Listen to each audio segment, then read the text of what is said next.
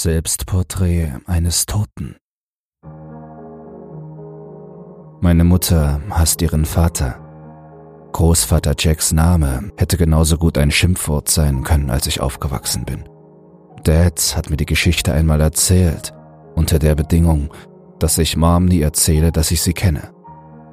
Jack war 22 Jahre lang mit meiner Großmutter Kathy verheiratet, bevor er sie betrog.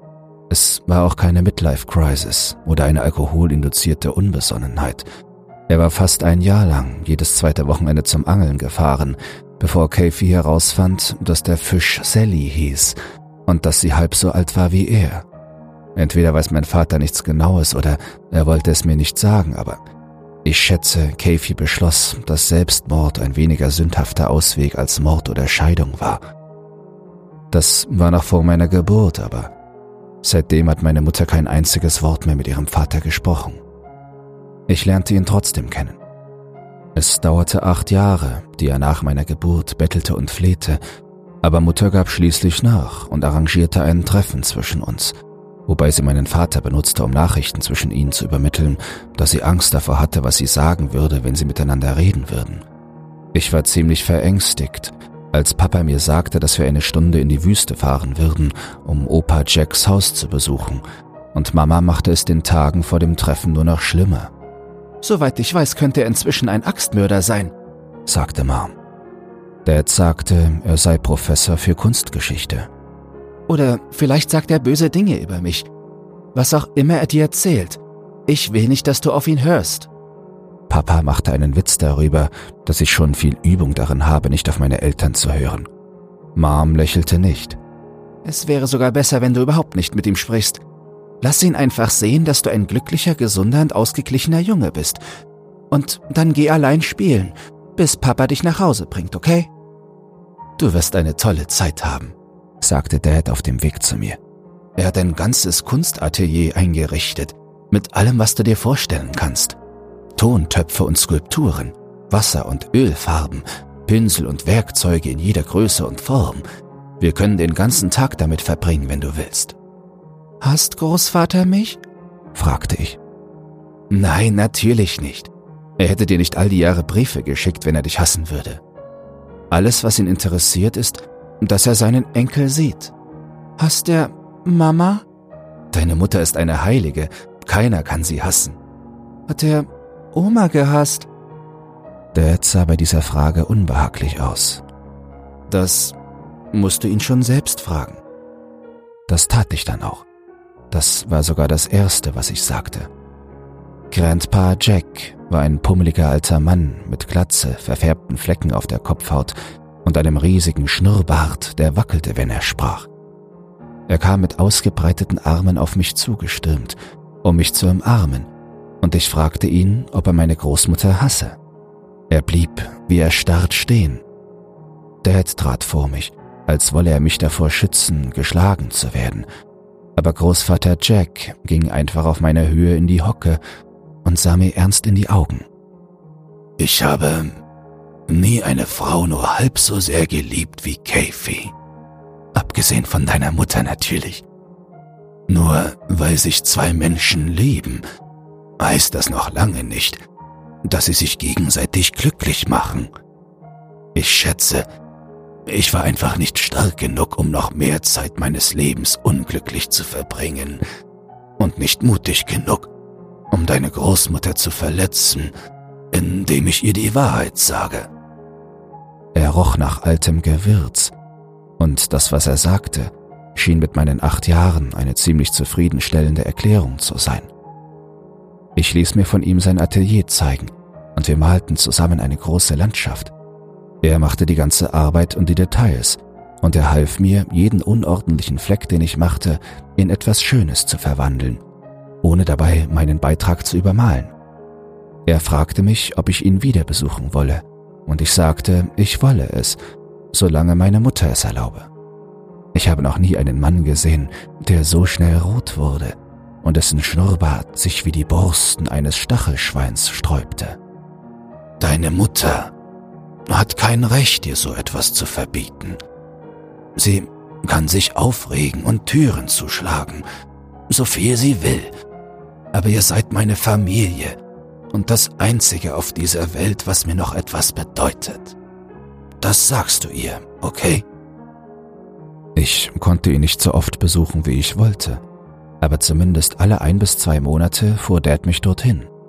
Mom war anfangs zurückhaltend, aber ich überzeugte sie davon, dass ich Maler werden wollte und dass sie meine aufkeimenden Träume zerstören würde, wenn Jack mir nicht beibringen würde, wie es geht.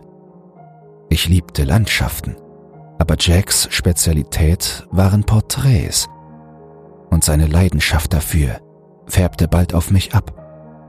Ein gutes Porträt stellt nur das Motiv dar, sagte er mir einmal. Es zeigt die Haare am Kinn, die Falten unter den Augen und alles andere, was die Person ausmacht.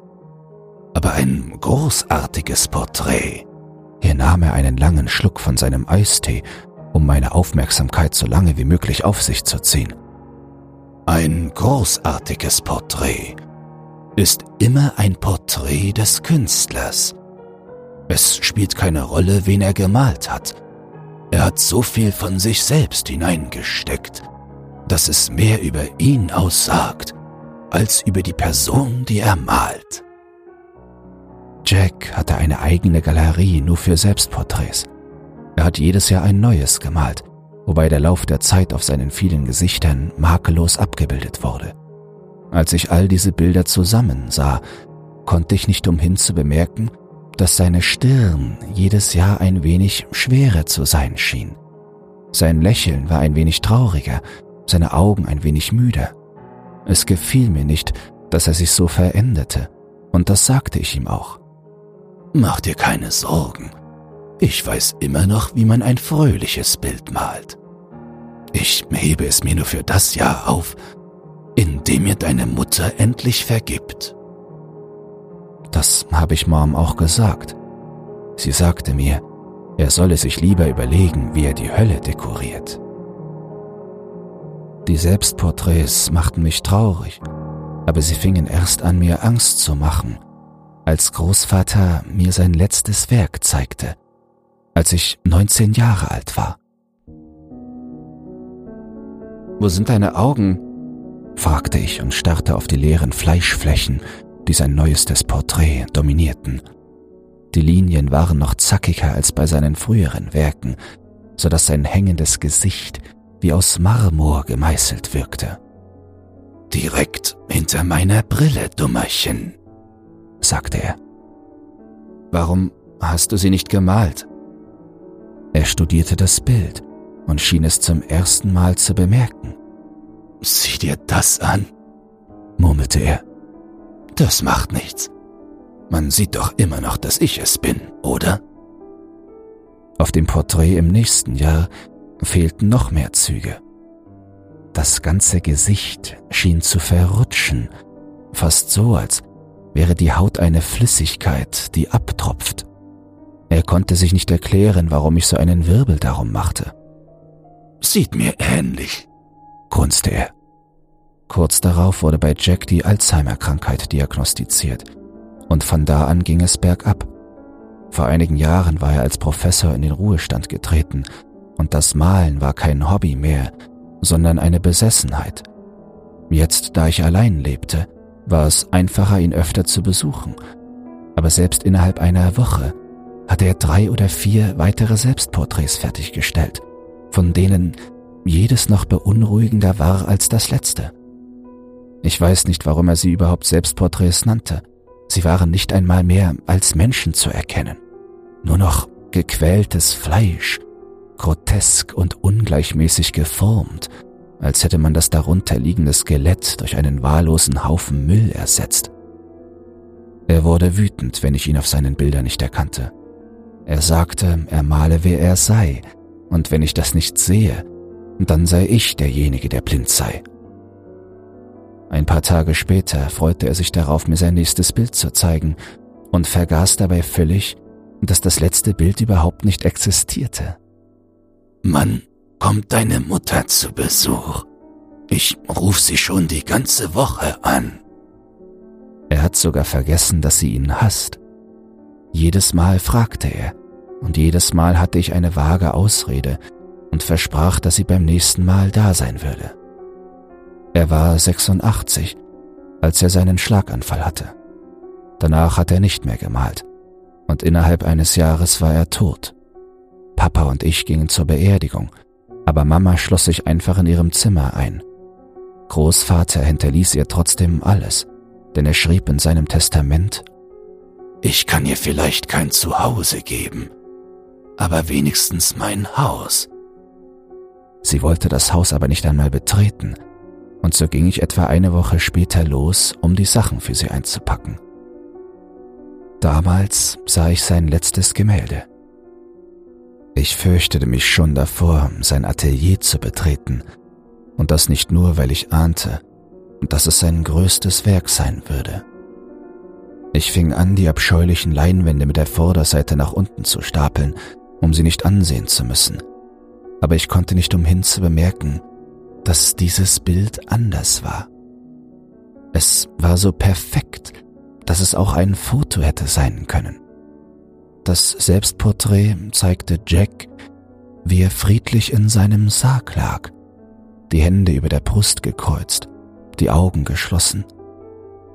Es war seltsam, dass er es so präzise malen konnte, wenn man bedenkt, dass der Rest seiner jüngsten Arbeiten den Raum übersät. Ich saß eine Weile da und dachte darüber nach, wie herzzerreißend es für ihn war, seinen eigenen Tod so vorauszusagen. Als ich packte, ließ ich das Gemälde draußen und überlegte es zu seinen Ehren in meiner Wohnung aufzuhängen. Es gab viele weniger morbide Bilder zur Auswahl, aber bei diesem hatte ich das Gefühl, dass er es wirklich gemalt hatte und nicht die Krankheit, die seinen Geist verwüstet hatte. Es gab mir das Gefühl, dass sein Geist irgendwo ruht, und das machte mich froh.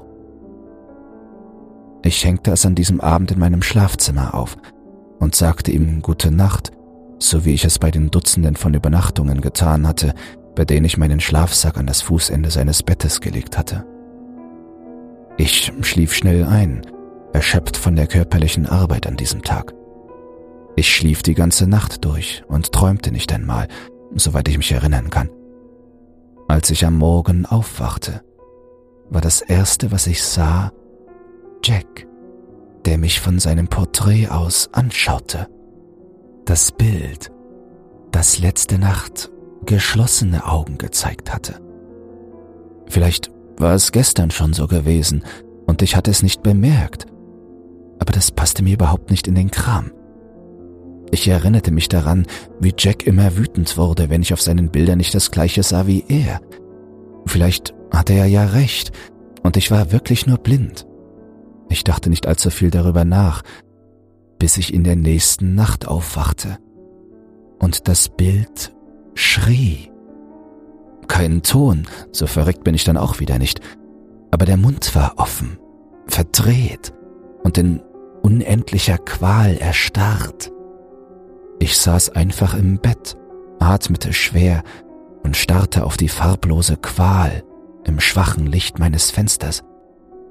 Ich legte mich immer wieder hin und versuchte mir einzureden, dass es ein Traum war, konnte aber nicht länger als ein paar Sekunden still sitzen, bevor ich mich wieder aufrichtete und das Bild anstarrte. Es dauerte fast eine halbe Stunde, bis ich endlich aus dem Bett aufstand und das Licht einschaltete. Ich lachte laut auf, als ich sah, wie er mit geschlossenen Augen friedlich im Sarg schlief, aber trotzdem schlief ich den Rest der Nacht mit eingeschaltetem Licht. Am Morgen waren seine Augen unverkennbar wieder offen.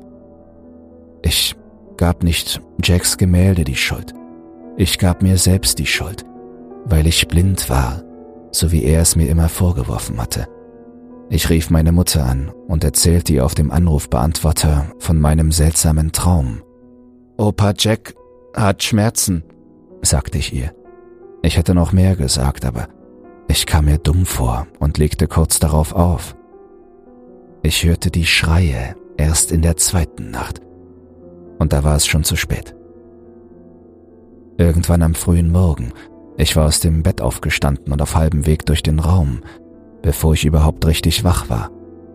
Das Geräusch riss mich so schnell aus dem Bett, dass ich nicht einmal merkte, dass es von dem Gemälde kam. Das Licht reichte aus, um Großvaters vor Schmerz verzerrte Gesichtszüge zu sehen. Mein Nachbar von unten begann an die Decke zu hämmern. Das schien die Schreie nur noch lauter zu machen. Das Dröhnen des Blutes in meinen Ohren passte sich dem Schlag an und raste dann vorbei. Ich versuchte zu rennen, aber mein Türgriff ließ sich nicht drehen. Ich kämpfte nicht lange. Um an der Tür zu stehen, musste ich direkt neben dem Porträt stehen, und das Geräusch war unerträglich. Dann nahm ich das Bild von der Wand. Darunter hing ein zweites Bild. Eines, das ich nie dort angebracht hatte. Eines der entstellten Bilder, dessen Fleischklumpen von unten falsch abgestützt waren. Ich sah dies als ein Zeichen, obwohl ich zu verängstigt war, um zu erraten, was es war.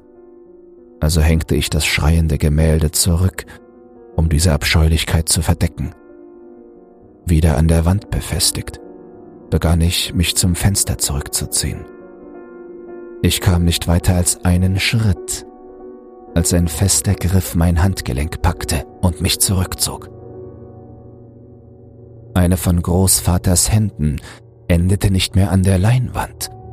Kalte, blasse Haut, ihre Nägel gruben sich in mich und zogen mich unerbittlich zurück zum Bild, wie durch ein offenes Fenster. Jetzt schrie auch ich. Jemand fing an, an meine Tür zu hämmern. Ich versuchte mich mit den Füßen an der Wand abzustützen.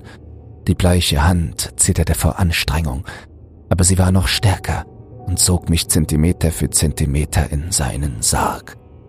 Beinahe hätte ich mich losgerissen, als seine zweite Hand hervorschoss. Sie packte mich an der Kehle und zog mich mit beängstigender Geschwindigkeit nach vorne. Ich war so nah, dass ich ihn riechen konnte. Nicht das alte Gewürzparfüm, das er immer trug. Mein Gesicht drückte gegen die Leinwand. Es roch nach verfaultem Fleisch. Und dann war es vorbei.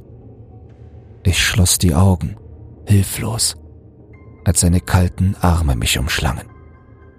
Auf der anderen Seite war es still.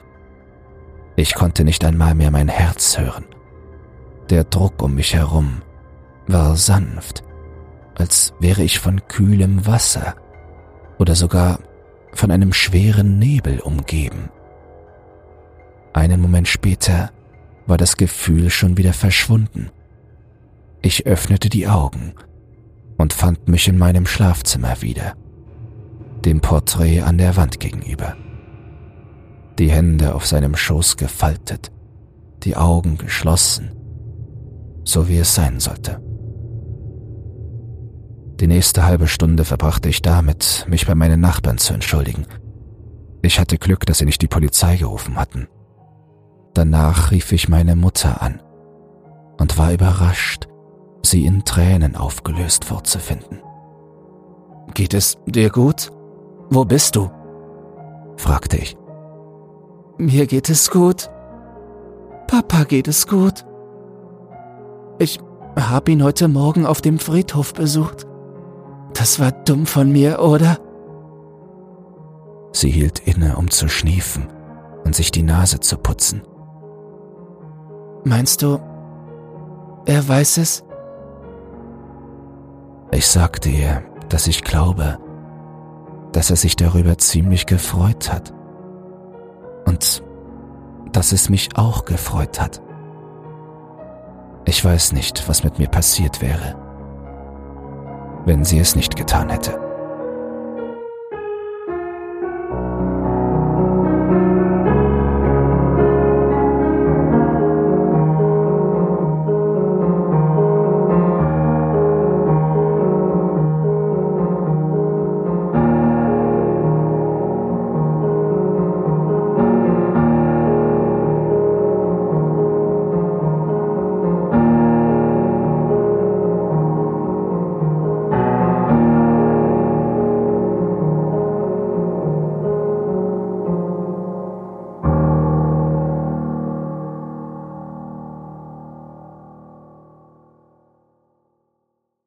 Hast alle Folgen durchgehört oder Bock auf ungekannte Dimensionen des Horrors. Ich habe einen neuen Podcast und darum geht es. Secure, Contain, Protect, Sichern, Bergen, Beschützen.